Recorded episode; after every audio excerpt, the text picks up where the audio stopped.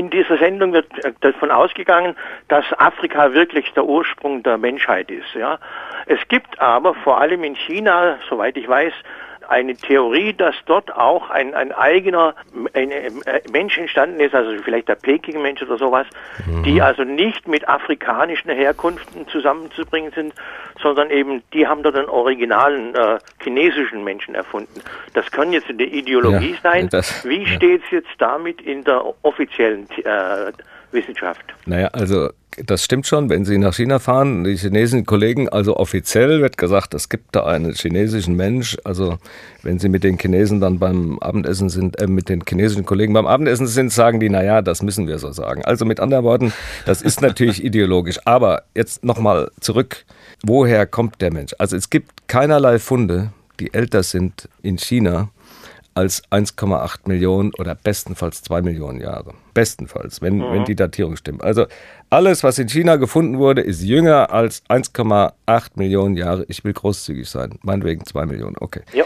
So, in Afrika gibt es Funde, die sind sechs Millionen Jahre alt, da bin ich jetzt mal nicht so großzügig, ich könnte auch sieben Millionen sagen. So, also die gesamte Entwicklung zwischen sechs Millionen Jahren und zwei Millionen Jahren ist in Afrika abgelaufen. Es gibt keine andere Stelle auf der Welt, keinen anderen Kontinent, wo es irgend auch nur einen einzigen Fund gibt. Ja, also mit anderen Worten ist natürlich die Wiege der Menschheit, wenn man die Vormenschen, die Urmenschen, die Frühmenschen alle zusammenrechnet, Afrika. So, jetzt geht es ja nur um die Frage, ob Homo sapiens, also praktisch wir selbst, mhm. nochmal unabhängig in China entstanden ist. Und das ist etwas, das kann man natürlich diskutieren. Da, da gibt es auch zwei extreme Ansichten. Die einen sagen, naja, also alle stimmen überein, dass die ursprüngliche Entwicklung in Afrika stattgefunden hat. Da gibt es überhaupt keine Ausnahmen. Auch die chinesischen Kollegen sagen, dass bis vor zwei Millionen Jahren war alles in Afrika. Dann gab es Auswanderung aus Afrika. Da sind in Europa die Neandertaler entstanden, in China ist was anderes entstanden, in Südostasien ist was entstanden. Okay, dann ja. war also der ganze Bereich besiedelt. So,